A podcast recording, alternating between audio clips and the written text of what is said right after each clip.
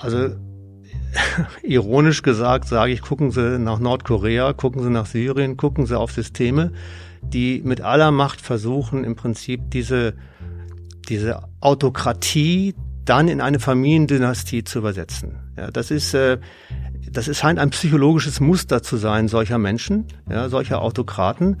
Und das hat Beitz mit seiner Tochter auch versucht. Ich meine, es ist natürlich ironisch, dass sie reinkommt, aber die Familie nicht. Salon Funke. Ein Podcast mit Julia Becker und Jörg Thaddeus.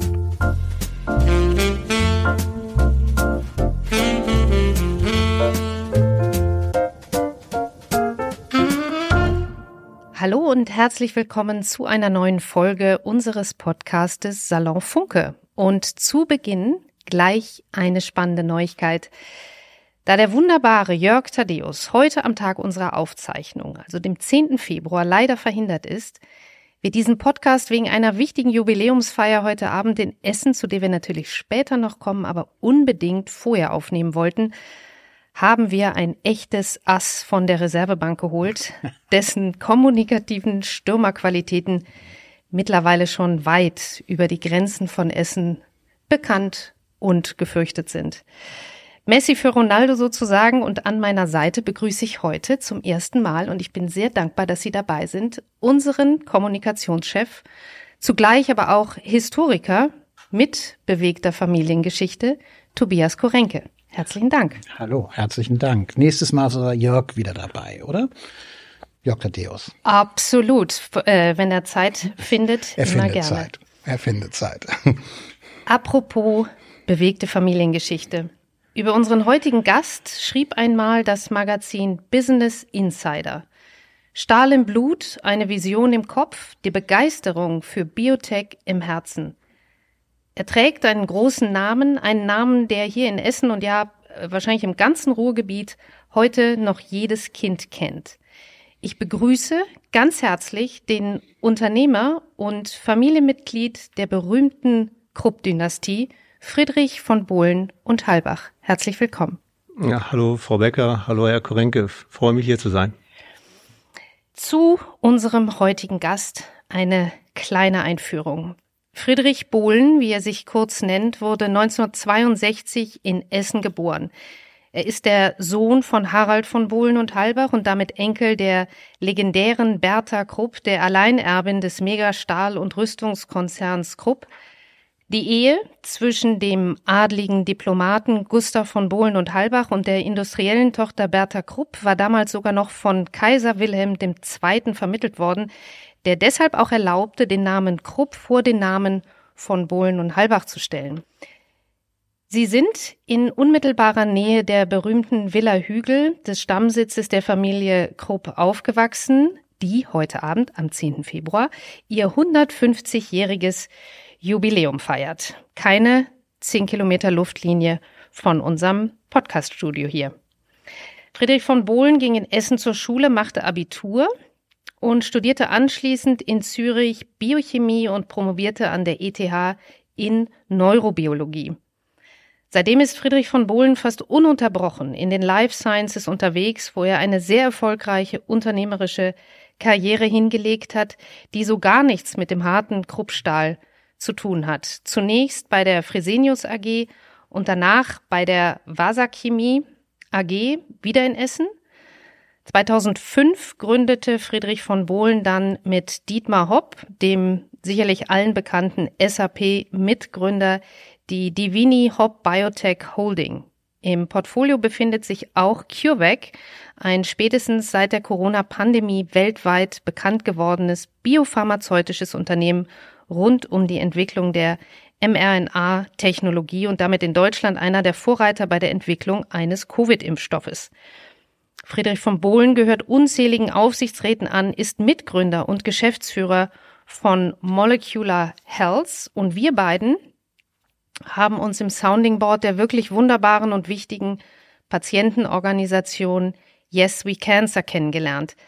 Daher freue ich mich unglaublich, Sie, lieber Herr von Bohlen, heute persönlich in unserem Salon Funke begrüßen zu können und würde sehr gerne mit der ersten Frage beginnen. Die heißt, wo ist eigentlich der Name Krupp geblieben? Im Unternehmen, aber nicht mehr in der Familie. Das war äh, von vornherein, als der Kaiser Wilhelm die Erlaubnis, sage ich mal, gegeben hat, den Doppelnamen zu führen, verbunden mit der Auflage, dass nur diejenigen den Namen Krupp führen dürfen, die A aus der Familie kommen und B das Unternehmen leiten.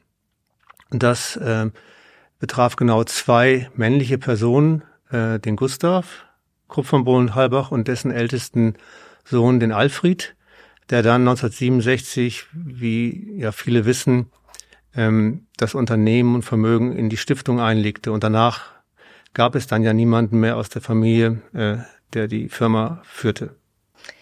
Sie sind heute Abend in Essen, um den 150. Geburtstag äh, der Villa Hügel, also diesem kolossalen Familienstammsitz ihrer Familie zu feiern.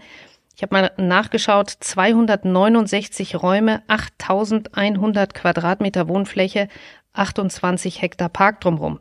Sie haben mir mal gesagt, dass Ihnen das Herz aufgeht, wenn Sie in Essen sind. Und das klang für mich nach glücklicher Kindheit. Was bedeutet Ihnen die Villa Hügel? Was bedeutet Ihnen Familie, die so lange in diesem Haus lebte? Ja, das stimmt. Wenn ich nach Essen komme, geht mir das Herz auf. Das, äh, hat sicherlich damit zu tun, dass ich hier meine Kindheit verbracht habe. Ich sage aber auch, äh, das ist nicht primär mit der Villa Hügel verbunden. Ähm, das ist ein beeindruckender Palast, gar keine Frage. Aber ich weiß zum Beispiel aus den Erzählungen meines Vaters, dass sich die Generation meines Vaters dort eigentlich überhaupt nicht wohlgefühlt hat. Und äh, wer da mal drin gewesen ist, ist sicherlich beeindruckt von dem Gebäude, aber wirklich da drin wohnen, glaube ich, möchte man nicht. Ähm, wir hatten auch ein großes Haus, äh, aber natürlich nicht so groß. Das war das Haus, in das meine Großmutter nach dem Krieg gezogen ist. Das wurde neu gebaut, etwas oberhalb vom Hügel. Das dann mein Vater, nachdem er aus, dem, aus der Gefangenschaft zurückkam, geerbt hat. Und äh, wir waren zu dritt, wir waren drei Kinder, mein Bruder Georg, meine Schwester Sophie und ich. Und äh, wir hatten ja, wir hatten das Glück, im Gegensatz zu meinem Vater, eine, ich sag mal, unbeschwerte Kindheit zu haben, weil wir nicht beschützt waren, wir waren nicht irgendwie etwas anderes oder gingen eben nicht in ein Haus wie die Villa Hügel, sondern konnten mit unseren gleichaltrigen Freunden genauso spielen, Spaß haben, Fußball spielen, um im Vergleich zu bleiben, äh, wie andere auch. Und wenn wir schon beim Fußball sind und Sie haben damit ja angefangen, also ich war damals schon, bin immer noch äh, ein großer Fan von Rot-Weiß Essen, Jetzt kommt der Mitgliedsausweis. Wer das nicht glaubt, mein ah. Portemonnaie ist ein Rot-Weiß-Essen-Portemonnaie. Wie schön. Also vor allen Dingen auch schön im Hinblick auf, auch ich bin in Essen groß geworden und es gibt so Themen, die, glaube ich, dann ein Leben lang, äh, weil sie in der Kindheit als, als wichtig, als schön und einfach als dazugehörend empfunden werden bleiben. Und ähm, die Villa Hügel war für die Familie, glaube ich, Sie haben es eingangs gerade gesagt, es war kein Haus, in dem man wirklich gerne leben wollte was ich gelesen habe, und das fand ich sehr berührend, ähm, dass man gerade für die Schwestern Bertha und Barbara den Versuch unternommen hat, ihnen quasi in diesem großen Haus eine Art von eigenem kleinen Reich zu schaffen. Das ähm, Spatzenhaus ist mir aufgefallen. Also wirklich ein kleines Mädchenrefugium, wo sie aber auch trotzdem sehr daraufhin vorbereitet wurden, dass sie das Kochen lernten, dort Gäste bewirtet haben. Sehr, sehr hochkarätige Gäste, wie ich gelesen habe. Ist das etwas, was besonders ist in Ihrer Familie, dass man trotzdem auch das Gespür hatte, es muss auch lebbar sein? Ja, es gab ja noch ein zweites großes ähm, Grundstück und Gebäude in der Geschichte meines Vaters und auch meiner Vorfahren. Das ist das Schloss Blümenbach in Österreich. Und da war es eigentlich ähnlich. Das war auch ein Schloss, das zum Leben eigentlich viel so groß war. Und da gab es wie das Spatzenhaus auch ein kleines Haus, das Posthaus. Und, und das ist ganz witzig, dass Sie das sagen, weil auch in den Erzählungen meines Vaters und, und seiner Geschwister sind eigentlich diese kleineren Häuser, die immer noch veritable Häuser sind, ja, sind eigentlich viel wichtiger für ihre eigene Kindheitserinnerungen, Erlebnisse als diese riesen Paläste, in denen man einfach ja auch, auch rein räumlich unterging. Nun sind Sie heute tatsächlich zum Jubiläum der Villa Hügel nach Essen gekommen und werden an dem Festakt teilnehmen. das spielt dann doch noch eine Rolle für Sie, das Haus, oder? Es ist nicht so, dass das ähm, jetzt, wo es der Öffentlichkeit beziehungsweise der Stiftung übergeben ist, da so gar keine Bindung mehr gibt, oder? Steht ja auch für Ihre Familie, für Ihre Herkunft. Ähm, ganz ohne Emotion ist es nicht, oder? Nein, also ich, ich, man kann da gar nicht emotionslos mhm. bleiben. Man kann da gar nicht emotionslos bleiben. Das, das ist die Familiengeschichte und die Villa Hügel ist natürlich ein Monument, ein, ein Zeitdokument, über das man, die man in vielerlei Hinsicht sicherlich auch interpretieren kann. Wir haben als Kinder äh, auch im, im Garten zum Teil gespielt. Ich fand diese Schiffsschraube immer, immer super, fantastisch, ja. super. Da haben wir dann Verstecken gespielt. Also ich habe jetzt keine schlechten Erinnerungen persönlich mhm. an die Villa Hügel. Ähm, und freue mich natürlich auch, äh, dass wir heute äh, an dem Festakt teilnehmen können. Aber es ist natürlich schon auch ein Gebäude, sage ich mal, das für eine für einen Zeitgeist und eine Zeit steht, die die die die ja die Historie ist. Mhm.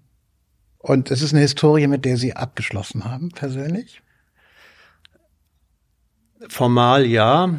Ich glaube, dass man das innerlich ja. gar nie kann. Also ich war fünf Jahre alt, als Alfred starb. Das Alfred war mhm. mein älterer Onkel. Mhm. Äh, und haben Sie hab, eigentlich der letzte Gruppe, kann man Der letzte Gruppe, ganz genau, Gruppe. ganz mhm. genau. Und ich habe natürlich dann im Nachgang die ganzen Diskussionen, war das richtig mit der Stiftung, war die Übertragung, die Familie draußen zu lassen, richtig, war es richtig, dass niemand in der, äh, im Kuratorium sitzt? Und, und was waren auch die Motivationen, was waren die Überlegungen, das habe ich ja alles mitbekommen. Und ich kann Ihnen sagen, das ist ja auch bekannt, also das ist überhaupt nicht von allen gleich gesehen worden. Mhm. und auch wir, also wenn ich sage wir, meine Cousine Diana, mein Cousin Eckbert und ich, wir sind, waren der Meinung, sind der Meinung, die Familie gehört in diese Stiftung rein, haben dann, hatten mit Beiz ja auch viele Gespräche dazu, sind dann am Ende gerichtlich vorgegangen, haben verloren, muss man akzeptieren, dass man verloren hat.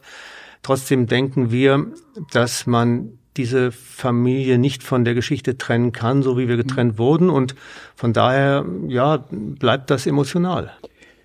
Sie haben das ja öffentlich immer wieder gesagt, es, die Familie müsste im Stiftungsrat zumindest oder auch im Kuratorium vertreten sein. Die Tochter Beitz ist ja, glaube ich, vertreten. War bis 2020. Ähm, ist es Ihnen schon wichtig, Einfluss auch auf die Firma Krupp oder ThyssenKrupp heute zu nehmen? Ich, ich, ich denke, wenn man sich mal moderne Strukturen anschaut, dann leben moderne Strukturen von dem, was man heute gerne als Diversity bezeichnet. Und Diversity hat für mich verschiedene Dimensionen. Das ist nicht nur hm, Frauenquote oder Frauen, ist für mich auch ein ganz wichtiger Punkt, aber es sind eben auch, sag ich mal, die verschiedenen Herkünfte der derjenigen, die in dieser Organisation eine Rolle spielen. Und niemand in der Stiftung oder im Unternehmen hat ja eine Herkunft, sage ich mal, aus dem Unternehmen oder aus der Familie. Das hätten wir. Das macht uns nicht besser oder schlechter, ja, um das gleich zu sagen, aber es bringt ein Element, es würde ein Element hineinbringen, das niemand anders hineinbringen kann. Und ich denke, eine Firma, die ja über fünf Generationen von einer Familie geführt wurde und diese und, und gewisse Prinzipien sind ja auch in der Familie tradiert die macht keinen Fehler, wenn sie, die macht keinen Fehler, wenn sie jemanden aus dieser Familie, der ja immer überstimmt werden kann, ja, dabei hat im Sinne von, es bringt einen zusätzlichen Gesichtspunkt hinein. Und das hat man aktiv abgeschaltet und ich denke, dass das A ein Fehler war und ich glaube auch nicht, dass das äh, im Sinne meiner Vorfahren war. Sie waren damals acht Jahre alt, als das gesamte Vermögen, wie Sie es gerade beschrieben haben, also vielleicht nur noch mal der Einordnung halber, Ihr Onkel Alfred, der 1943 alleiniger Inhaber der Firma Krupp wurde, hatte verfügt, dass das gesamte Vermögen mit seinem Tod eine dem Gemeinwohl verpflichtete in eine Stiftung übergeben würde. Und hier reden wir tatsächlich von, ich habe gelesen, drei Milliarden ähm, Mark damals, die in die äh, Stiftung gegangen sind. Ähm, können Sie sich daran erinnern, wie dieser Schritt, was Sie gerade angedeutet haben, in der Familie diskutiert und bewertet wurde? Weil auch das in einem ganz anderen Kontext sind Themen, die sowohl meine Familie als auch sicherlich viele andere Familienunternehmer äh, beschäftigen. Also der Kontext der Familiennachfolge, aber auch die Freiheit, die man möglicherweise im Sinne des Unternehmens hat, wenn man einen Blick von außen sich dazu holt, der dann aber, so verstehe ich Sie, sicherlich nicht nur der alleinige sein sollte, sondern immer auch das wertegetriebene Familienerbe weiterzuführen, ist sicherlich der Anspruch, mit dem Sie groß geworden sind und viele andere Familienunternehmer eben auch. Also können Sie sich daran erinnern, gab es Diskussionen und wenn ja, aber das äh, ist wahrscheinlich dann die nächste Frage, wie bewerten Sie diese Entscheidung von damals, den Erbverzicht heute? Also das alleine würde jetzt viel Zeit brauchen, um das in der Gesamtheit auszurollen. Ich versuche es mal so kurz wie möglich zu halten. Ähm, für die Familie war eigentlich undenkbar, über die ganzen Generationen hinweg bis auch zu meiner Großmutter, dass die Firma und die Familie getrennt werden würden. Ähm, da gibt es diese Begrifflichkeiten Einheit äh, der Werke und damit meint man eben Firma mit Familie, das zu erhalten. Und ähm, man, meine Großeltern hatten im Krieg äh, vorgesehen gehabt, auch eine Stiftung zu errichten, allerdings eine Familienstiftung, also eigentlich das, was dann 67 umgesetzt wurde, aber mit der Familie quasi in der Leitung und auch in der Kontrollfunktion, also Governance würde man heute sagen, dieser Stiftung. Das ist dann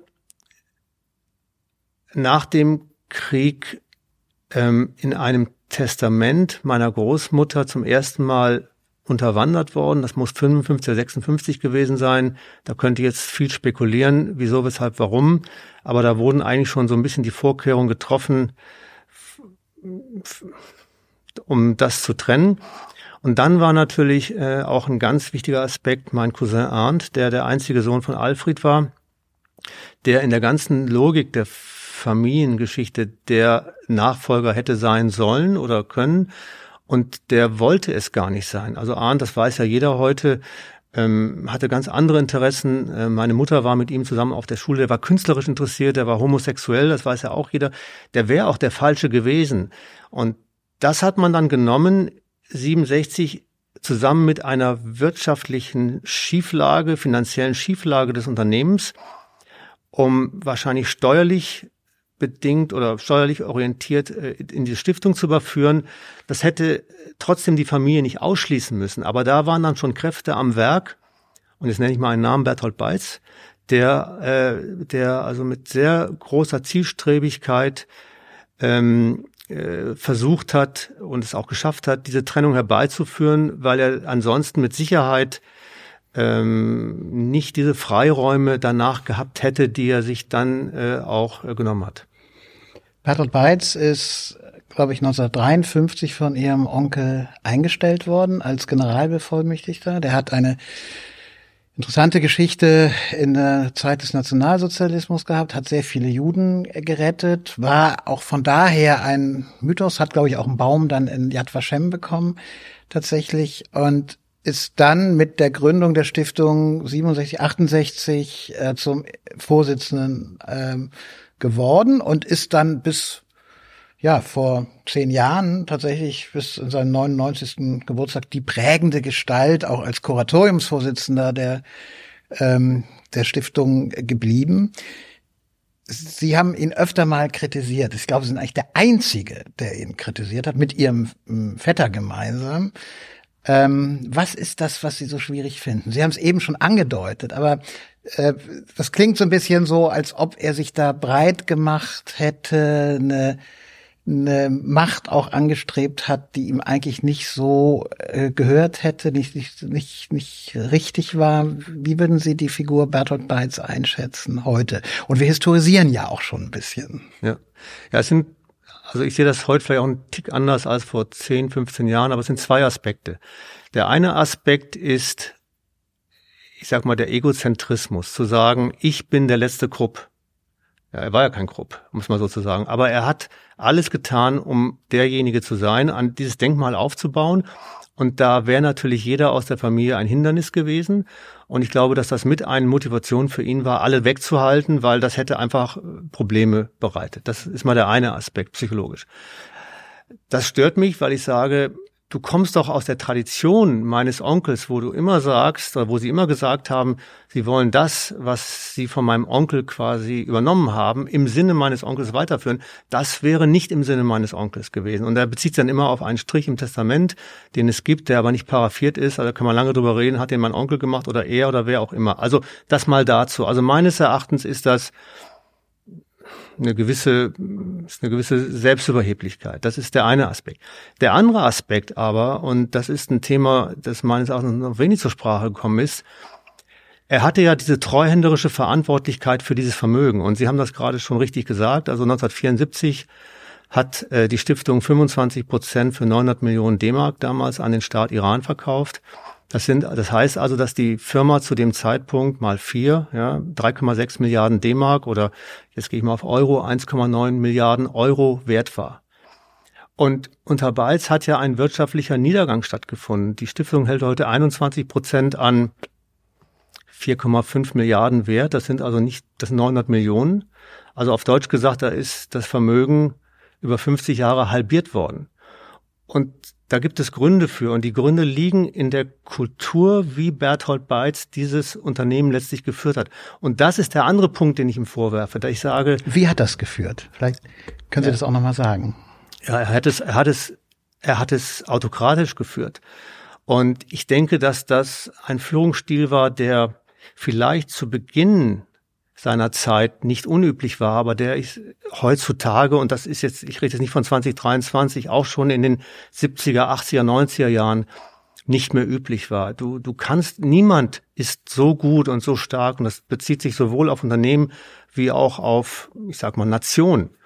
Ja, dass du als Alleinherrscher all, erfolgreich ein Unternehmen oder eine Nation führst. Das führt dann zu diktatorischen Systemen und die führen am Ende des Tages, wenn man sich das mal rein wirtschaftlich anschaut, eigentlich zu Elend. Und ich sage jetzt nicht, dass Krupp Elend ist, aber Krupp, wenn Sie das vergleichen mit Peers, ja, andere Unternehmen sind ja noch im DAX, Siemens zum Beispiel, ja, hat heute drei Unternehmen im DAX. Krupp ist nicht mehr im DAX. Andere Stahlunternehmen, Tata Steel, Nippon, äh, ArcelorMittal, die sind auch so bei 20 Milliarden Börsenwert. Ja, Krupp ist heute bei 4,5. Also da ist einfach zu Lasten des treuhänderisch übernommenen Vermögens abgewirtschaftet worden. Und das ist der zentrale Kritikpunkt, den ich habe. Ich würde gerne eine Frage nochmal zum Erbverzicht stellen, weil es am Ende, so wie ich es verstanden habe, auch immer noch nicht ganz klar ist, unter welchen Umständen es tatsächlich zu diesem Erbverzicht ähm, von Arndt von Bohlen und Halbach gekommen ist.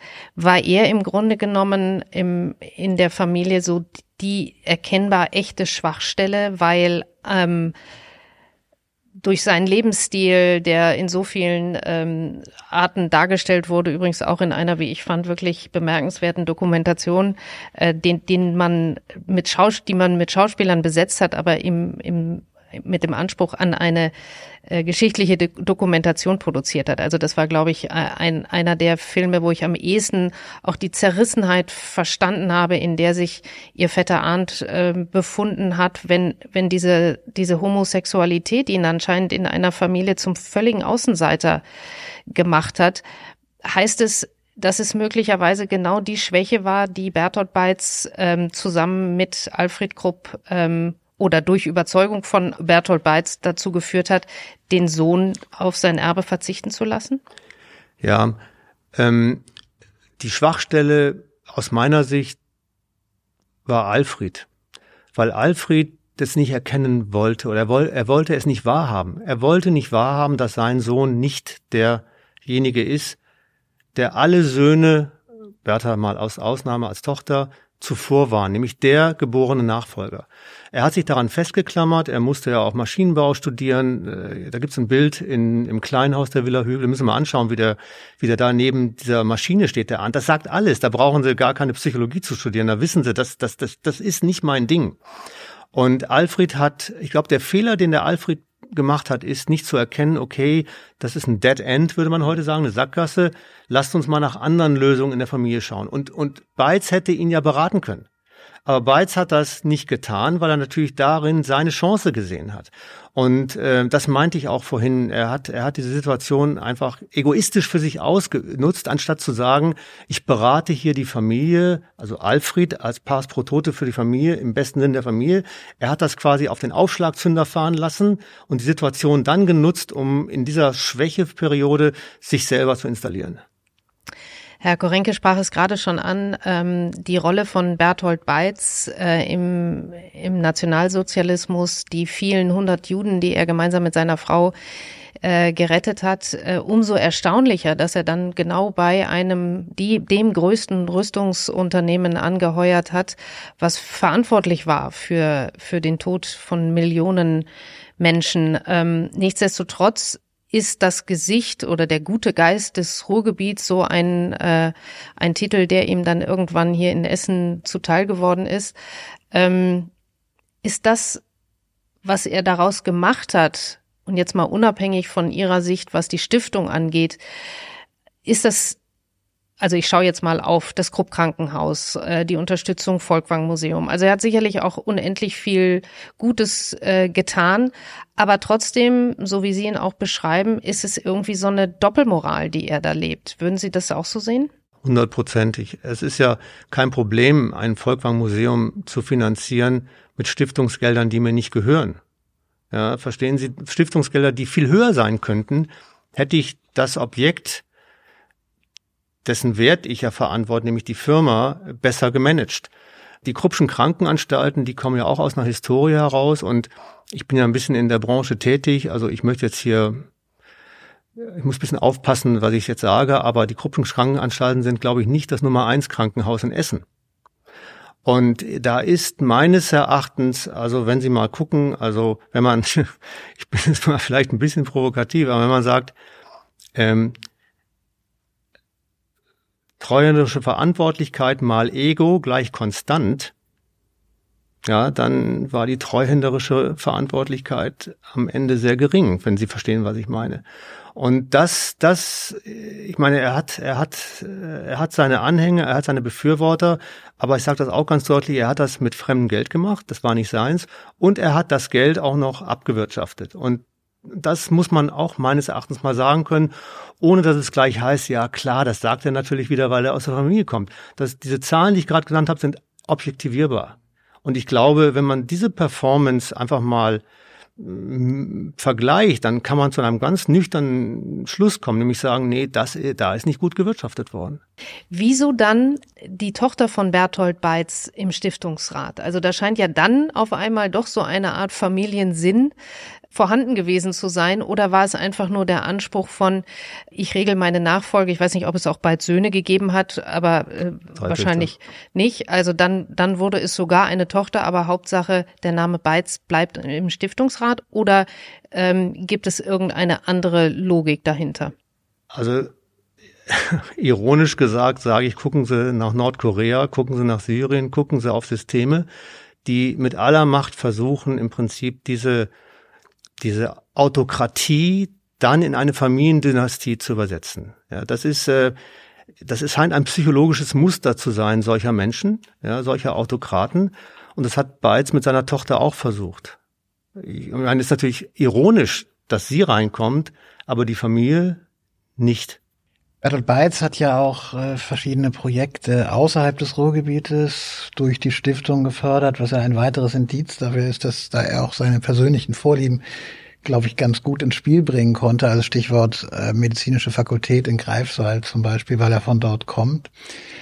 Aber was ist eigentlich Ihrer Meinung nach der Grund, warum er so autokratisch agieren konnte? Warum gab es da eigentlich keine, keine Kontrollen? Hat das was mit seinem Mythos als Retter von Verfolgten zu tun? Ist das diese, diese untadlige Geschichte, die dann in der Bundesrepublik äh, eben eigentlich gar nicht mehr angreifbar war? Oder was ist es?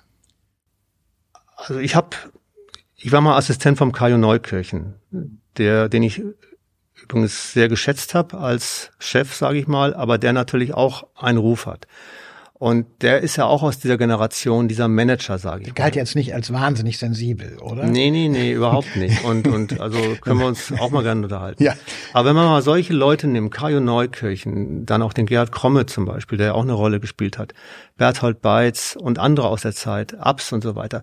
Das war eine Zeit von, ich sage es mal direkt, präpotenten Alpha-Tieren, die jeder für sich versucht haben, eine, eine, eine, eine unangreifbare Position ihrer, ihrer, einerseits in ihrer Funktion, aber auch in ihrer Persönlichkeit zu sein und darzustellen. Das war auch ein Zeitgeist. Das war nach dem Krieg, gab es diese Typen. Die gibt es heute in der Form nicht mehr so. Und aus irgendeinem Grunde, den ich, aus irgendeinem Grunde, da kann, ich bin kein Psychologe, ja, aber aus irgendeinem Grunde hatte er man würde wahrscheinlich sagen, ein Minderwertigkeitskomplex, weil er sich so in den Vordergrund spielen musste.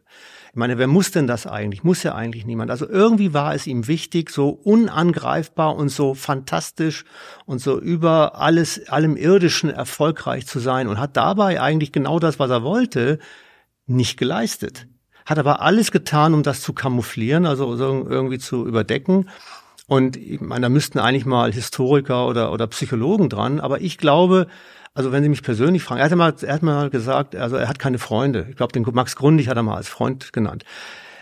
Das sind einsame Menschen, ja, die sind getrieben und warum die getrieben sind, da kann ich auch nur drüber spekulieren. Klar, also dieses präpotente ähm, Alpha-Tierhaft ist das eine, aber natürlich es gibt ja eine unabhängige Presse, es gibt äh, es gibt äh, Instanzen, die auch die objektiven Zahlen, die Sie ja eben genannt haben, eigentlich auch im Blick haben müssten, die sich aber eigentlich nicht geäußert haben. Also ich sage das auch mal ein bisschen selbstkritisch, vielleicht war da auch die Watz auch nicht immer ganz vorne in einer kritischen Betrachtungsweise. Also viele hatten, oder? sag Ihnen, viele, viele hatten auch Angst vor ihm. Ja. Also ich kann eine, ja. ich kann, ich, ich erzähle mal kurz eine Anekdote, ja. wenn ich darf. Sehr gerne. Das war, das war, als der Spielfilm gedreht wurde über die Familie, ein Dreiteiler und zu dem Dreiteiler ein toller wurde, Film, finde 2009. Ja, und zu dem Dreiteiler wurde eine Doku gedreht und zu der Doku wurde ich auch interviewt. Und ähm, ich habe da mit dem Filmteam mich ein bisschen unterhalten und ähm, dann haben die mir Folgendes erzählt und das können Sie mir jetzt glauben oder nicht. Es ist ja nicht am Hügel gedreht worden. Hm. Ja, jetzt kann man ja fragen, warum ist er nicht am Hügel gedreht worden? Und der Grund ist, weil Beitz Einsicht in das Drehbuch verlangte und das Recht, das Drehbuch umzuschreiben. Und das Filmteam, aber das war ja der Sohn von der Frau Bergen, glaube ich, genau, gesagt Oliver hat, nee, Berben als Produzent. genau, nee, das, nee, nee, das ist mein Drehbuch. Und dann hat er gesagt, okay, dann könnte er da auch nicht drehen. So. Und dann wurde er aber zur Doku interviewt. Und ich erzähle jetzt einfach aus meiner Erinnerung, was das Filmteam mir gesagt hat. Also er wurde dann vorgelassen in seinen Besprechungsraum. Ich weiß nicht, ob Sie da mal waren. Da mussten er durch drei Schleusen und so. Das war ja auch so ein ritualer Prozess, hätte ich fast gesagt. Es war wie der Besuch äh, am Hofe. Ja, genau, wie der Besuch ja. am Hofe. Und dann kommst du da in das große Besprechungszimmer und dann liegt da auf dem Schreibtisch ein Bleistift und mehr nicht. Und hinten an der Wand ist Khrushchev und der Papst und so weiter. Sie verstehen schon, was ich meine. und, ähm, und dann, ich mach's mal abgekürzt, und dann hat er denen wohl gesagt, so sinngemäß, ich erzähle das jetzt aus meiner Erinnerung, ja, also ist jetzt ein bisschen meine Wortwahl. Also sehen Sie, das ist Herr Khrushchev und das ist Herr, wie auch immer, Herr Nixon und so.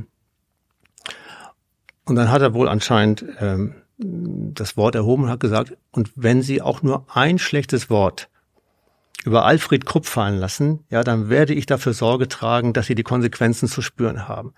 Also ich will damit sagen, er, er hat seine Position eigentlich nicht versucht, in einem modernen kommunikativen Stil darzulegen und auch damit einen Dialog zu eröffnen, sondern er hat es direktiv und, und fast schon, fast schon nötigend äh, gespielt. Und das hat er meines Erachtens auch immer wieder woanders gemacht, dass die Presse, ich, ich bin mir, also er hat ja mit der Stiftung auch so viele Gelder, also ich will da gar nicht jetzt drüber spekulieren, aber er hat mit Sicherheit mit Spenden und sonstigen Maßnahmen dafür gesorgt, dass einfach gewisse Kritiker einfach gesagt haben, ich mach mal lieber nix. Was ja ehrlich gesagt ein sicher nicht, leider nicht ausgestorbenes Phänomen ist. Also das sehr äh, deutlich ältere Männer in einer Weise ähm, auch auch jede mich dann immer so an, Frau Becker. ich bin da äh, überhaupt nicht vorbelastet. Ich bin natürlich in einer Branche unterwegs, wo mir dieses Phänomen, nennen wir es mal so, äh, nicht ganz unbekannt ist. Also dieses ähm, Selbstverständnis von aufgrund eines fortgesetzten Alters ähm, verbietet sich jede Form der Kritik äh, oder schlimmer noch der Neuerung oder das schlimme Wort der Reformierung. Ich glaube, weil ich das auch sagen kann als ähm, Familienunternehmerin, die eben in einem auch sehr bewegten Familienumfeld aufgewachsen ist. Es ist ja immer dann schwer, äh, wenn die Zeiten härter werden, äh, die Dinge zu tun, die getun, getan werden müssen, und zwar mit dem Anspruch für das Unternehmen das Bestmögliche ähm, zu erreichen, um die Zukunft zu sichern und damit auch idealerweise das Wohlergehen der Familie.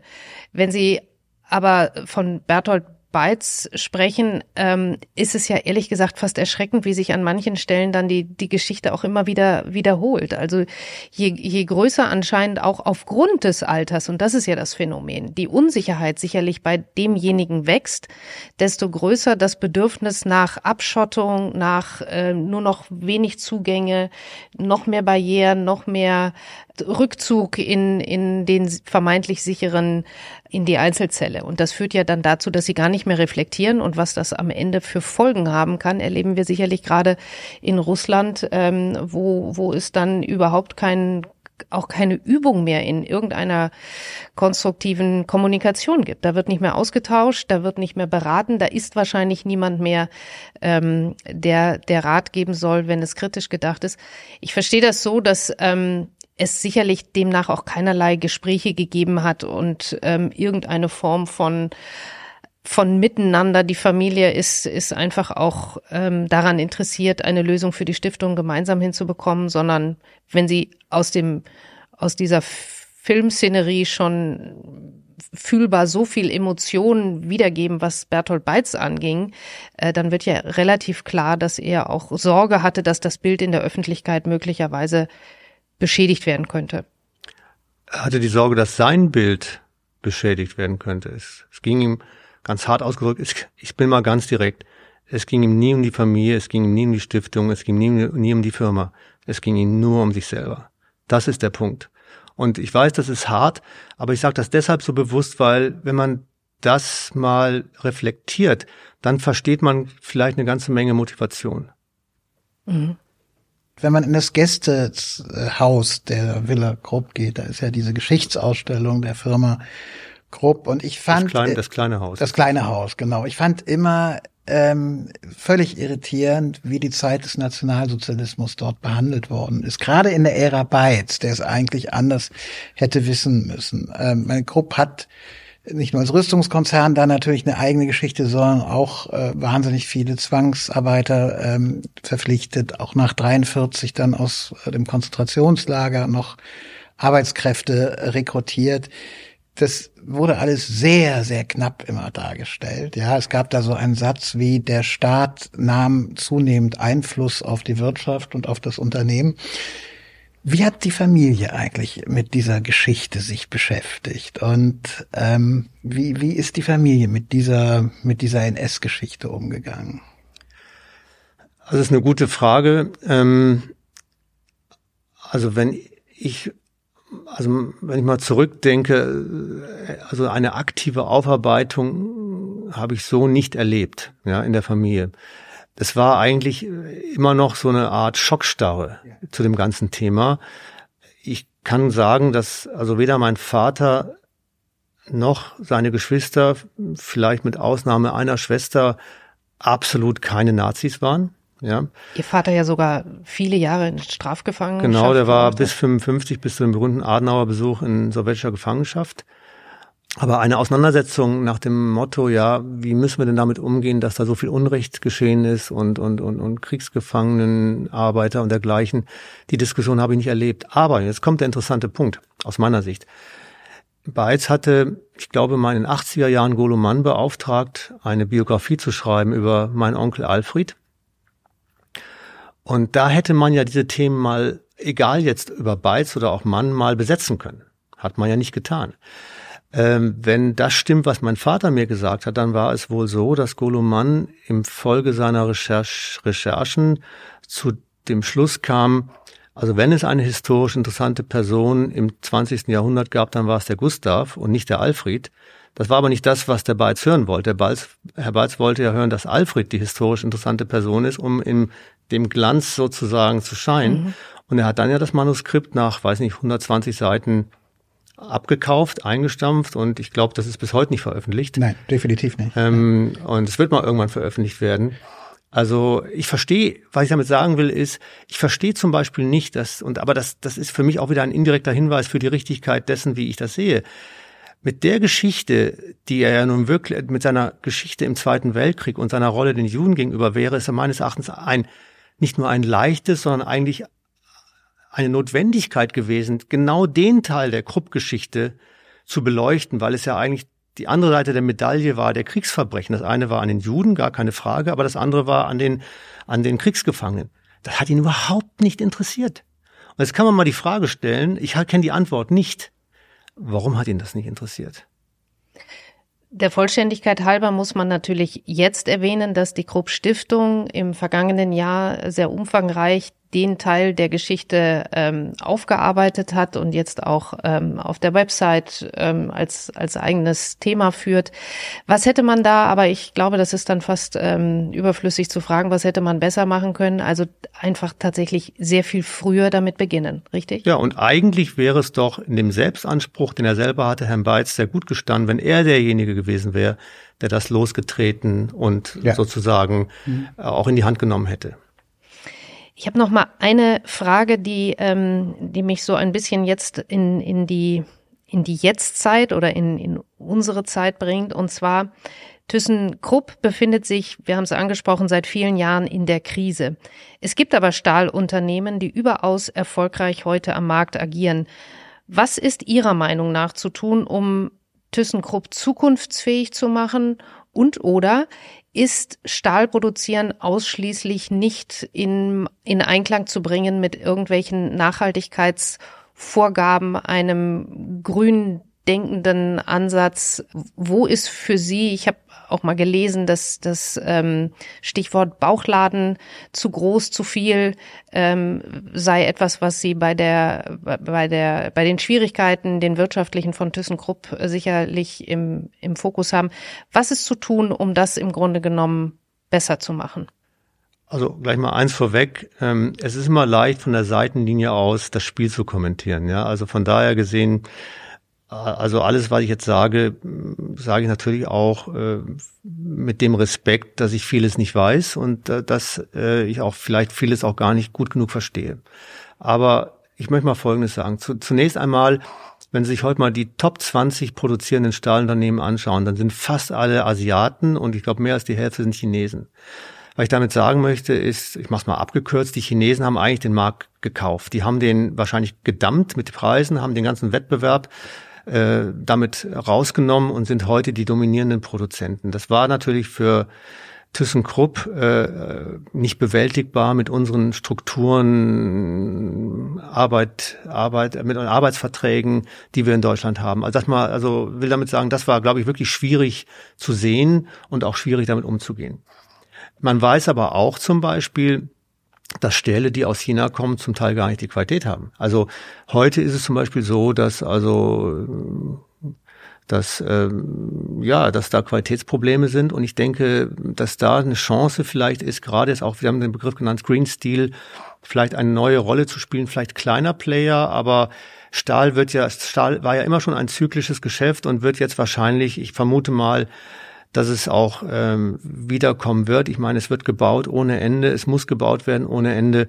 Und ähm, Stahl, das Thema wird ja nicht verschwinden. Und habe ich ja vorhin schon gesagt, äh, ArcelorMittal haben 25 Milliarden Marktkapitalisierung. Also das ist, das ist, die wären im DAX. Also man kann mit Stahl im DAX sein, das will ich damit sagen. Wenn Sie sich mal Siemens anschauen, die haben ja sehr stark diversifiziert und haben es eben dann auch geschafft, haben zwei Firmen abgespalten, die Energie und, und Healthcare und alle drei sind heute im DAX. Also ich will damit sagen, mit einer, mit einer strategisch gut durchdachten Diversifizierungsstrategie kann man auch einen Mischkonzern bauen und erfolgreich bauen. Jetzt kommen aber zwei Elemente meines Erachtens hier ins Spiel, warum das so nicht geklappt hat. Das eine Element ist, dazu brauche ich eine Strategie und Kontinuität. Und äh, komme ich wieder zurück auf Beitz. Beitz hat ja keine Kontinuität erlaubt. Wenn Vorstände kamen, die ihm nicht passten, sind die rausgeflogen. Er hat ja eigentlich eine Ja-Sager-Kultur geschaffen und, und damit auch diese Kultur, sage ich mal, diese Diversity-Kultur nicht zugelassen. Das verhindert, sage ich mal, das Wachsen von zarten Pflänzchen und die wachsen nicht in drei Jahren, die wachsen über 10, 20, 30 Jahre. Und das zweite Problem ist, dass der Stahl hat natürlich nicht die Ertragskraft gehabt, um die anderen Bereiche zu finanzieren. Es wurde dann die Aufzugssparte erfolgreich, die aber dann letztlich aus überlebensnotwendigen Gründen, so sehe ich das jedenfalls, abgestoßen werden musste, um einfach den Cash zu haben, um den Rest zusammenzuhalten, sodass Krupp meines Erachtens heute, die sind so ein bisschen wieder bei, bei auf Start, hätte ich fast gesagt, und das ist natürlich bitter, wenn man die Vergangenheit anschaut, aber auf der anderen Seite ist es auch eine Chance. Und ähm, also ich wünsche natürlich dem Unternehmen, der Frau Merz und allen, die da eine, heute eine Rolle spielen, vergessen die Familie gerne, wünsche ich natürlich viel Glück dabei. Aber es ist natürlich ein schwieriger, schwieriger Ausgangspunkt. Aus der Historie kommt. Würden Sie denn sagen, dass mit der aktuellen Besetzung der Stiftung das Unternehmen sich in guten Händen befindet? Also das ist ja die, die, eine gemeine Frage. Das ist eine dialektische Frage. ähm, Gut, dass Sie die gestellt haben, Herr der, die, die Ironie ist ja die, die Stiftung unter Beitz hat ja nie als Stiftung funktioniert, sondern war Beitz. Und Beitz hat das Unternehmen regiert und dirigiert. Danach, er hat dann ja drei Monate vor seinem Tod den Gerhard Kromme, der sein designierter Nachfolger war. Ich war 2012 bei der 200-Jahr-Feier dabei, da hat er ihn noch vorgestellt, hat er dann als Verantwortlichen der Stahlkrise in Brasilien, Amerika quasi geschasst. Klammer auf, das wusste man aber A schon vorher und B, Beitz war Ehrenvorsitzender am Aufsichtsrat. Also das war so, mein Vater nannte, nannte das immer die Haltet den Dieb Politik, ja, also da hat auch Beitz von sich selber abgelenkt und dann sozusagen eine 180 Grad Kehrtwende eingeleitet, indem er die Frau Garter zu seinem Nachfolger bestimmt hat. 180 Grad Kehrtwende meine ich einfach so als Typus. Ja, ich, ich möchte jetzt hier nicht über Frau Garter sprechen. Und die, aber die Frau Garter hat dann gesagt, ja, unsere Rolle Frau ist. Frau Garter ist eine Mathematikprofessorin. Ist eine Mathematik, Statistikerin. Keine, keine Managerin in Nein, dem Sinne. Statistikerin. Und also, heute 70 Jahre. Wie bitte? Ungefähr 70 oder älter? Ja, ich glaube, ja. sie, sie ist eine derjenigen, die den Durchschnitt im Alter senkt in der Stiftung. Aber ich bin mir nicht ganz sicher. Aber ich glaube, sie geht auf die 70 zu. Es gibt nicht nur alte weiße Männer, Frau Becker. Aber was, was ich, worauf ich eigentlich raus möchte, ist Folgendes. Sie hat dann ja die Devise rausgegeben, also wir sind überhaupt nicht für das Unternehmen verantwortlich, sondern wir konzentrieren uns ausschließlich für die Verwendung der Gelder, Mittelverwendung der Gelder in der Stiftung. Das, was natürlich Quatsch ist, weil wenn ich der größte Einzelaktionär bin, dann kann ich mich ja meiner Verantwortlichkeit als Hauptaktionär gar nicht entziehen. Also es war so die eigentlich die totale Dekompression nach Beiz, so ähnlich wie es in Jugoslawien nach Tito war. Ja, und das war wirklich so eine Schockstarre eigentlich 2013 und ich glaube, die ist, hat bis heute mehr oder weniger angehalten. Also die fangen jetzt mal so langsam, glaube ich, an und äh, der einzige in der Stiftung, der ja unternehmerische Historie hat, wenn ich das richtig sehe, ist der Herr Pischitzrieder. Alle anderen sind honorige Vertreter entweder aus der Akademie oder aus den schönen Künsten. Klar, wenn ich sprudelnde Geldquellen habe und mir nur Gedanken darüber machen muss, wohin mit dem Geld, würde ich sagen, fantastische Besetzung. Wenn aber die Geldquelle eigentlich mein Problem ist, dann würde ich die Stiftung vielleicht ein bisschen anders besetzen. Ehrlich gesagt, ich könnte noch Stunden mit Ihnen weitersprechen über Ihre bewegte Familiengeschichte, über vor allen Dingen auch die Frauen in Ihrer Familie, die Rolle der Frauen, aber das ist... Ähm, die immer stark waren übrigens. Die immer stark waren. Das waren die eigentlich Starken, nicht? Das waren ja. hauptsächlich die Starken, ja, so würde ich es mal sagen. Und ähm, also ich kann an der Stelle nur empfehlen, ich habe das wirklich die letzten Tage so intensiv, diese gesamte Krupp-Geschichte sich noch einmal ähm, vorzunehmen, ähm, die Villa Hügel zu besuchen, jetzt in, in ihrem neuen Glanz. Ähm, darauf bin ich äh, sehr gespannt. Gerne würde ich aber mit Ihnen über Ihren beruflichen Werdegang sprechen, ähm, der ja insofern ein ganz anderer ist, aber für uns, glaube ich, jetzt sehr viel auch nachvollziehbarer. Warum es dazu gekommen ist, was Sie fasziniert hat, das würden wir gerne besprechen. Ich würde vielleicht beginnen mit ähm, nochmal ihrem Vater, der aus seiner Abfindung in Höhe von 10 Millionen, die er bekam, weil ihr Onkel, wie, wie gerade besprochen, ähm, Alfred das als Alleinerbe eingesetzt wurde. Und ihr Vater hat ähm, daraus ein oder hat ein kleines eigenes Industrieimperium mit seinem Bruder Berthold aufgebaut. Und sie waren auch, wie ich vorhin eingangs gesagt habe, kurz bei dieser Vasa Chemie. Wollten Sie da nie ganz bleiben? Also erstmal muss ich was klarstellen. Diese 10 Millionen, die mein Vater bekommen hat, das war keine Abfindung für irgendwelche Verzichte.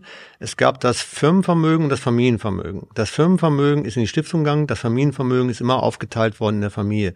Das war quasi das Erbe aus der Familie, hat jetzt mit Abfindung und dergleichen nichts zu tun. Also um das mal vorneweg, weil das auch immer gerne, da hat Beiz auch immer zugelassen, dass diese Vermischung akzeptiert wird, aber man muss mal ganz trennscharf sagen, die Familie hat nie gegen Geld auf etwas verzichtet. Ja, um das mal ganz deutlich zu sagen. Ähm, die Wahrsag war für mich im Nachhinein eigentlich im Prinzip ein bisschen eine Leerstelle oder also klingt es vielleicht ein bisschen ein bisschen anmaßend, aber war für mich nie das eigentliche Ziel. Äh, ich wollte dort äh, weiter Erfahrungen sammeln im letztlichen Management. Äh, für mich war eigentlich 1978, 79 das war so Oberstufe, würde man heute sagen, ja, schon klar, dass ich in die, man nennt das Molekularbiologie, Genetik wollte. Ich hatte einen super Biologielehrer. Ich fand diese molekulare Medizin einfach immer super spannend, ja, was Gene sind, was die machen im Körper. Und dann habe ich, ähm, ich war 81 bis 83 bei der Bundeswehr, da habe ich ein bisschen Zeit gehabt zu lesen, da habe ich von Unternehmen gelesen im Silicon Valley, die sogenannte Biologics, also biologische Moleküle als Arzneimittel entwickelten. Man darf nicht vergessen, die Pharmaindustrie kam ja weltweit aus der chemischen Industrie und Pharmazeutika zu dem Zeitpunkt waren eigentlich immer Chemikalien, also chemische Produkte, keine biologischen Produkte. Und es fing dann eben an in den 70er Jahren, dass Firmen biologische Produkte entwickelten, also Firmen wie Genentech, Amgen, Biogen, die super erfolgreich wurden oder sind. Und äh, das fand ich einfach deshalb faszinierend, weil ich davon überzeugt war, dass die Biologie wahrscheinlich die beste Medizin im Körper ist. Ich hatte mal schon kurz drüber nachgedacht, ob ich Maschinenbau mache und äh, da bin für den Fall, dass mhm. es da was zu tun gäbe. Ich habe dann gesagt, wenn ich realistisch bin, wird es da nichts zu tun geben. Ja, also ich habe damals für mich schon beschlossen, nee, das, das wird nichts, ja, lass stecken. Und habe gesagt, okay, ich mache jetzt das, was mich wirklich fasziniert, weil ich mir auch gesagt habe, wenn ich irgendwann mal zurückblicke auf mein Leben, dann möchte ich mir nicht den Vorwurf machen, dass ich das, was mich wirklich motiviert hat, nicht gemacht habe. Also bin ich all in, wie man heute so schön sagt, ja, in die in die Biochemie oder Molekularbiologie und wollte auch von Anfang an Unternehmer werden in dem Bereich, weil es das war, und das ist vielleicht die einzige Analogie auch zu Krupp, weil die, ich sag mal, die Biotechnologie ist eigentlich das heutzutage, was der Stahl 1812 war, nämlich eine, eine neue, relativ unbekannte, aber sehr zukunftsträchtige Technologie. Okay, also dann doch ein Krupp irgendwie, also auf die Zukunft gesetzt. Also auf ähm, in untapped areas, also ja. in, in Bereiche hinein, die noch kein Mensch vorher gegangen ist. Was Neues versuchen. Ja. Dazu passt ähm, ihre Vision, die von der ich gelesen habe, ihre große Vision, nämlich Impfungen gegen Krebs und Therapien gegen die Alzheimersche und die Parkinson'sche Krankheit zu entwickeln. Wie wie weit sind wir heute? Ist das realistisch?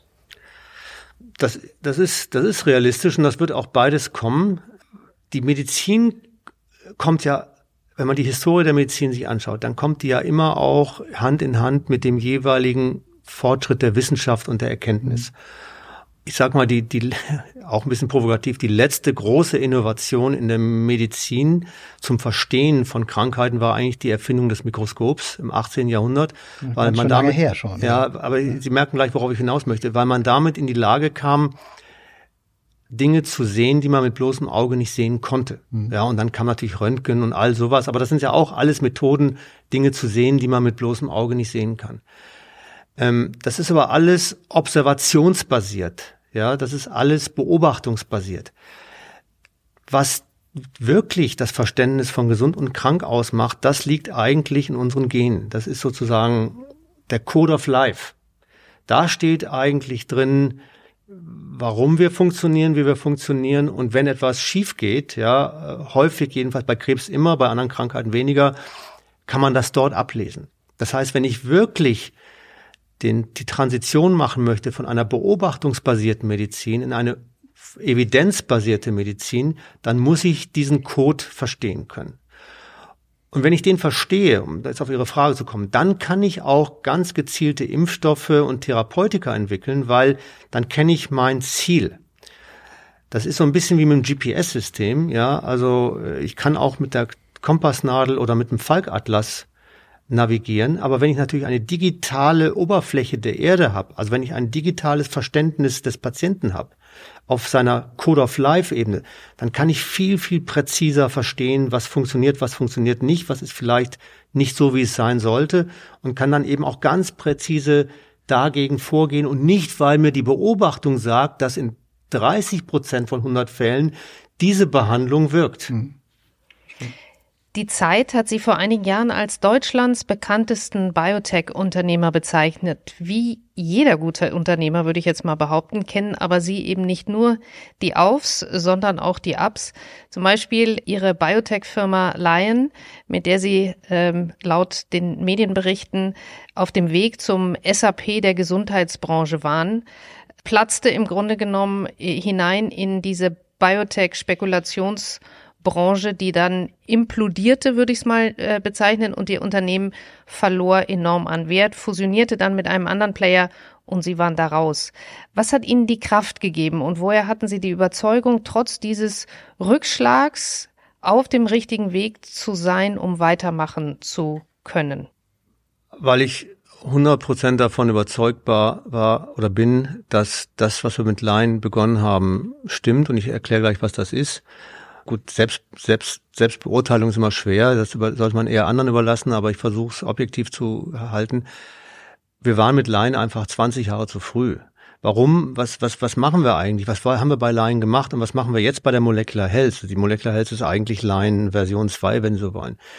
Es geht darum, auf digitaler Ebene diese molekularen Muster, also Gene, Eiweiße, ich will sie jetzt mit Begrifflichkeiten verschonen, ja, so digital abzubilden, uns in Verbindung zu bringen, dass ich sie in den Kontext von Erkrankung und Behandlung setzen kann. Das kann ich im Kopf gar nicht mehr, weil es ich mache, ich schlage jetzt trotzdem mal kurz mit Zahlen. Es gibt drei Milliarden Bausteine. Ja, da, jeder Baustein hat vier Möglichkeiten. Die Biologen werden jetzt sagen, ja, ist ein bisschen anders, aber ist jetzt egal. Also Sie verstehen schon, da gibt es so viele Möglichkeiten und jede, jede Möglichkeit ist im Prinzip möglich. Ja, das kann ich ja überhaupt nicht mehr verstehen im Kopf. Da brauche ich ja Systeme, die, die mir das quasi, digitale Systeme, die mir das, die mir das aufarbeiten. Und und das ist eigentlich das, was wir bauen. Solche Systeme, die dann ermöglichen, solche Abweichungen in den Kontext von einer, einer Erkrankung zu stellen, um sie dann auch entsprechend behandeln zu können. Spannende Frage natürlich, wo und wie sind Sie Dietmar Hopp begegnet? Das war, ich glaube, es war im Jahr 2000 auf dem 60. Geburtstag, können Sie nachschauen, von Peter Wild. Der Peter Wild ist auch ein Unternehmer aus der Region, die Wildwerke, äh, das sind Geschmacksstoffe, Capri-Sonne zum Beispiel, ja. Und ähm, der hatte uns, hatte eingeladen zu seinem Geburtstag und Dietmar Hopp äh, hat einen Vortrag gehalten zum Zukunft der Informationstechnologie und ich habe einen Vortrag gehalten zum Zukunft der Biotechnologie. Und dann kam Dietmar Hopp danach zu mir, auf mich zu und sagte, Herr von Bohlen, ich glaube, wir sollten mal reden. So. Wenn man ihn kennt, er ist ein ganz ruhiger Typ. Und damals war noch keine Gelegenheit, aber ich bin dann 2004 ähm, zu ihm gegangen. Das war eben, als ich bei Line raus war und sozusagen den Neuanfang, wenn Sie so wollen, gemacht habe. Und ich bin gar nicht wegen Molecular Health zu ihm hingegangen, sondern auf, für ein anderes Unternehmen, mit dem ich damals zu tun hatte, die Cosmo Pharmaceuticals. Das ist eine italienische pharmazeutische Firma, die dabei war, Geld zu sammeln. Und ich kannte da ein paar der Leute und hab dann gedacht, hab dann gesehen, dass der Dietmar Hopp in 2004 eine Biotech-Firma gekauft hatte, Hab dann gesagt, okay, wenn ihn das interessiert, der Bereich, dann spreche ich ihn doch mal an. Und er hat dann auch mitfinanziert in die Cosmo. Cosmo ist sehr erfolgreich gelaufen. Und dann entstand die Idee zu sagen, ja, wir entwickeln ein, eine, ein Biotech-Portfolio gemeinsam. Und ich habe ihn dann gefragt, ähm, ja, in also wir duzen uns heute, damals haben wir uns noch nicht geduzt. In was möchtest du denn investieren? Sagt er, keine Ahnung, musst du mir doch sagen, hast du doch Ahnung, ja. Habe ich gesagt, habe gesagt, Dietmar, Biotech ist eigentlich auch ein Synonym für das falsche Problem zur falschen Zeit. Also da geht vieles schief. Ja, es ist hochriskant. 85 Prozent aller Produktkandidaten, die in die Klinik gehen, scheitern. Also das muss man wissen. Von daher gesehen, wir können das machen, was alle machen, ist riskant. Wir können das machen, was keiner macht, ist riskant. Aber wenn du mich fragst, machen wir lieber das, was keiner macht.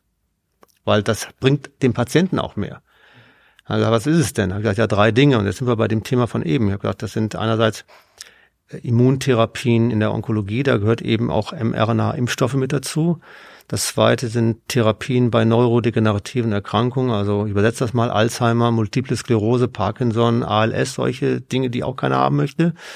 Und das dritte ist das, was man Präzisionsmedizin nennt, also das, was Molecular Health macht, diese digitale Abbildung von Krankheits- und molekularen Kon Prozessen zum Verstehen von gesund und krank.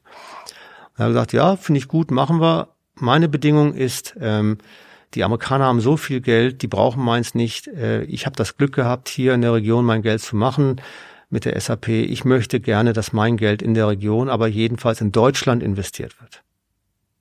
Und bis auf zwei Firmen, die in der Schweiz sind, sind auch alle unsere Investitionen in Deutschland. Haben Sie da, ich meine, es ist ja auch ein großer Auftrag quasi, ein, mit, mit dem Vertrauen eines solchen Investors loszugehen. Ähm, verlassen Sie sich da auf eine äh, besondere Spürnase, Ihr Bauchgefühl oder was ist im Grunde genommen für Sie so der Kompass, äh, wie Sie so erfolgreich am Ende diese Investitionen führen? Also ich glaube, meine Stärke, meine Schwäche ist, dass ich in der Zukunft lebe. Also ich glaube, dass ich Muster sehe. Vergangenheit ist ja auch äh, irgendwann. Einstein hat ja mal gesagt, wenn ich die Wahl habe zwischen Zukunft und Vergangenheit, wähle ich die Zukunft, denn in ihr gedenke ich zu leben. Und ähm, nee, ich denke, dass ich,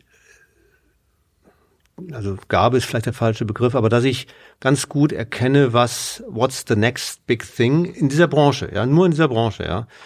Ähm, und ähm, das war mit Line und Molecular Health so. Und Molecular Health ist heute da, 20 Jahre danach, muss man sagen. Ja, also spät, aber noch nicht zu spät. Und dieses Thema Immuntherapie in der Onkologie, das ist heute das A und O. Also wenn Sie heute Onkologie hören, dann mhm. geht's nur um Immuntherapien. Impfung gegen Krebs, auch wegen BioNTech CureVac, ist heute das A und O. Ja, das habe ich 2005 schon gesagt. Therapeutika gegen Alzheimer. Sie haben die ganzen Fehlschläge in den letzten Jahren gesehen, aber jetzt kommt's, jetzt kommt's, jetzt kommen die ersten Produkte, die auch beginnen zu wirken. Diese Präzisionsmedizin ist jetzt angekommen. Also ja, ich glaube, ich habe sehen können, was in 20 Jahren kommt oder in 15 Jahren, also als ich den Dietmar überhaupt getroffen habe und habe damit richtig gelegen. Die Auswahl der Unternehmen ist dann nochmal eine ganz andere Spielart, weil dann muss ich natürlich nicht nur gucken, haben die die richtige Headline, dann muss ich natürlich schauen, wie sieht das Management aus, wie sieht die Patentsituation aus, wie sieht die Mannschaft, also das Personal aus, Besetzung des Aufsichtsrats, Finanzierung. Dann geht's also zum, dann geht's also in viel eingemachtere Dinge, sag ich mal, die auch zu berücksichtigen sind. Also das habe ich ja auch die ganze Zeit gemacht und gelernt. Und ich denke, das das kann ich auch, aber ich denke, meine, meine, wenn ich mich selber einschätzen müsste, ich denke, meine wirkliche Stärke ist, dass ich sehe, ich sehe die, grobe, die große Kompassnadel, ich sehe die große Richtung und ich glaube, dass ich erkenne, was da als nächstes kommt. Super. Zu dem Hop-Imperium äh, gehört ja auch CureVac. Äh, Sie haben das, glaube ich, von Anfang an begleitet, äh, rund um diesen großartigen Ingmar Hör. Die waren ganz vorne bei der äh, Corona-Impfstoffentwicklung auch. Das ist dann irgendwie gescheitert. So ganz hat man es eigentlich nie äh, verstanden, woran es lag. Ja, Sie können es erklären. Vielleicht erklären Sie es uns. Ja, es ist eigentlich, es ist eigentlich ganz einfach. Also die CureVac war ja das erste dieser mRNA-Unternehmen. Ja. Und äh, ich hatte den Ingmar kennengelernt, noch bevor ich den Dietmar Hopp kennengelernt habe. Und ich habe auch selber investiert gehabt in die CureVac oder war schon investiert, als ich den Dietmar Hopp kennenlernte. Hm. Warum? Weil nochmal, ich erspare in Biologie, mit mRNA können Sie eigentlich jedes Eiweiß im Organismus nachbauen. Ja. Und Sie bringen die Produktion in den Organismus.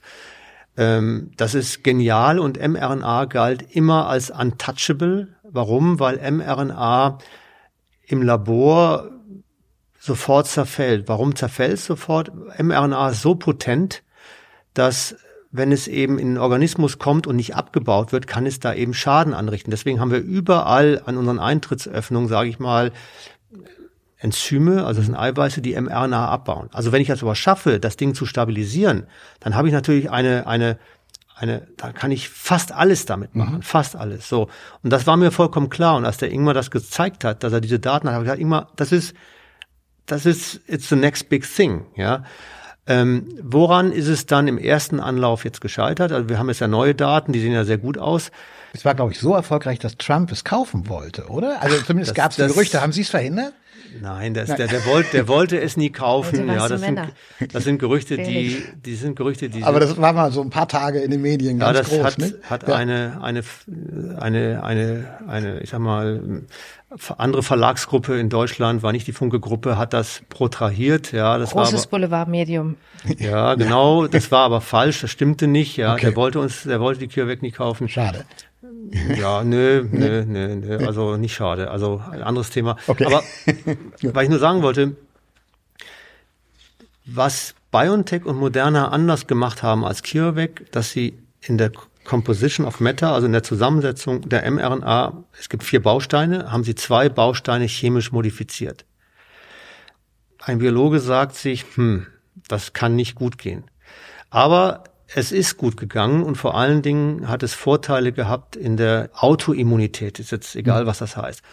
Und das hat die CureVac falsch eingeschätzt gehabt. Das, da hat sie ist einen anderen Weg gegangen. Ja, sie ist mit der sogenannten nicht modifizierten Messenger-RNA gegangen. Die anderen beiden haben sie modifiziert. So, jetzt nutzt CureVac auch modifizierte Messenger-RNA und jetzt sind gerade die Daten raus, die sie gemeinsam mit GlaxoSmithKline ähm, äh, veröffentlicht haben. Und jetzt ist die mRNA, ich würde mal sagen, genauso gut. Ja, aber das hat man damals, das hat man falsch eingeschätzt. Also wenn ich mal zurückgehe zu den Anfängen des Stahls, das ist so, als ob man vergessen hätte, mit Kohlenstoff zu dotieren. Ja, verstehen Sie? Ja. Das hätte damals, ja. hätte sie im Stahlbau auch zurückgeworfen. Okay, super Bild, ja.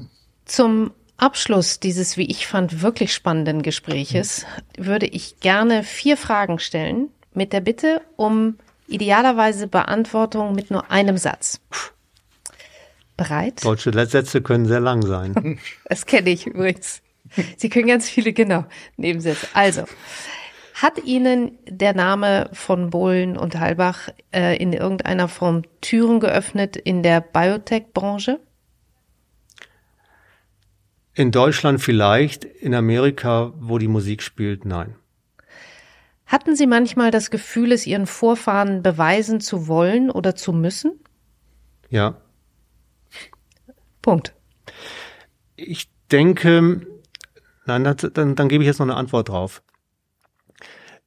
Ich finde, dass die Familie mit dem harten Aufprall 1967 eigentlich zu schlecht weggekommen ist, auch in der Außen, in der, in der Wahrnehmung als Familie. Und ich wollte auch nicht, dass unsere Generation wie ein Weichei dasteht, dass sich das alles wegnehmen lässt und keiner macht was. Deswegen zwei Dinge. Erstens, wir haben versucht, das zu begradigen, haben mit Herrn Beitz geredet, hat nicht funktioniert, sind vor Gericht gegangen, haben verloren, muss man akzeptieren. Aber wenn mal irgendwann einer kommt und sagt, warum hat denn keiner in der Familie da mal irgendwas gesagt?